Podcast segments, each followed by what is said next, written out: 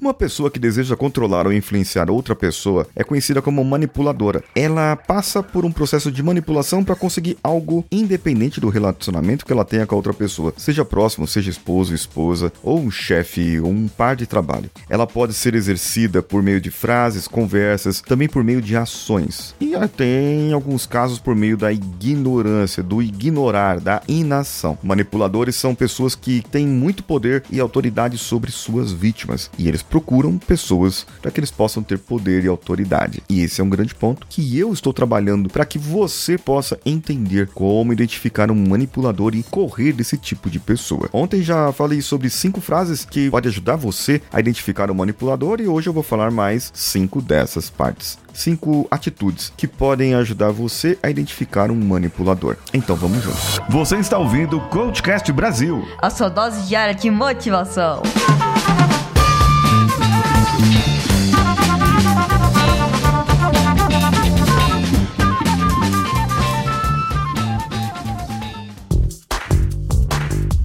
Alô você, eu sou Paulinho Siqueira, esse aqui é o CoachCast Brasil e eu gostaria que você fosse lá no meu Instagram. Imagine só se você pudesse ter uma comunicação autoconfiante, onde você pudesse chamar atenção, atrair pessoas certas, compradores para aquilo que você está vendendo, para o seu serviço, para o seu negócio, atrair pessoas que encantadas com o seu modo de falar, com a sua maneira de agir e sem você manipular as pessoas, somente com a persuasão, com a sua influência, com o seu magnetismo magnetismo. E é isso que eu ofereço no meu Instagram: comunicação magnética, onde você pode atrair as pessoas certas e afastar aquelas pessoas que não prestam da sua vida, tipo os manipuladores. A primeira frase que eu vou falar hoje é o você não me ama. São frases típicas manipuladoras para minar a decisão de um casal e acabar fazendo o que o agressor quer. Ai, você não me ama mesmo. Se você me amasse, você faria tal coisa. Se você me amasse, você faria isso. Se você me amasse, você me dava aquilo. Isso, eles podem querer que o parceiro faça algo por eles, e aqui tem que ter muito cuidado.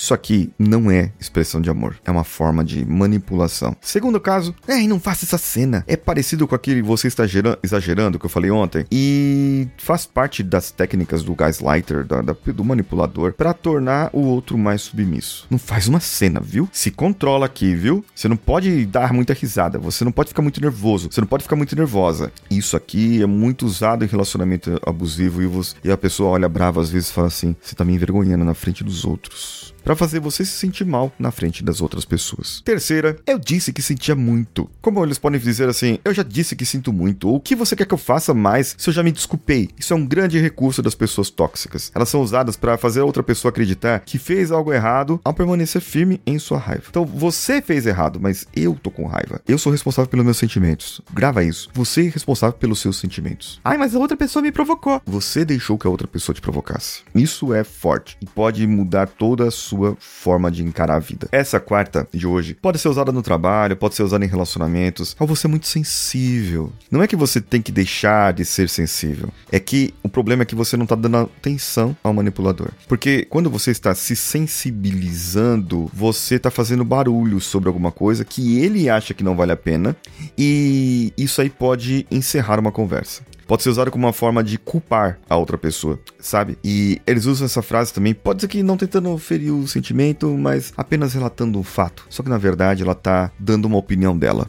E isso não é legal. A última é um manipulador usa a frase famosa: Ai, como você pode estar com raiva de mim? O manipulador usa essa frase para fazer outra pessoa ver que ela é culpada por continuar com raiva, deixando de lado que ela é a culpada pela sua raiva. Lembra que eu falei que nós somos responsáveis pelos nossos sentimentos e nós nos permitimos ficar com raiva daquilo? Quando você começa a mudar isso e entender que, peraí, a outra pessoa me deixou com raiva, o que que acontece comigo quando eu fico com raiva? Por que que ela me deixou com raiva? Você fica com raiva geralmente porque a outra pessoa te provocou em algo que te faz perder o controle. E quando você perde o controle, você fica com raiva. Esse é o principal motivo emocional. É o seu gatilho muitas vezes. Entenda esse gatilho e comece a trabalhar esse gatilho de uma forma diferente. A manipulação é um tipo de influência social que vai trazer uma mudança no comportamento, pensamento, usando táticas enganosas geralmente. E muitas vezes abusivas. O camarada que traz a manipulação, ele traz insegurança. Por quê? Porque ele é uma pessoa insegura. Ele quer deixar você mais inseguro que ele. Quer brincar com a mente da pessoa, que ele quer o fim do respeito mútuo, tem um impacto negativo na sua saúde mental e acaba com todos os limites do relacionamento. Isso é um grande problema.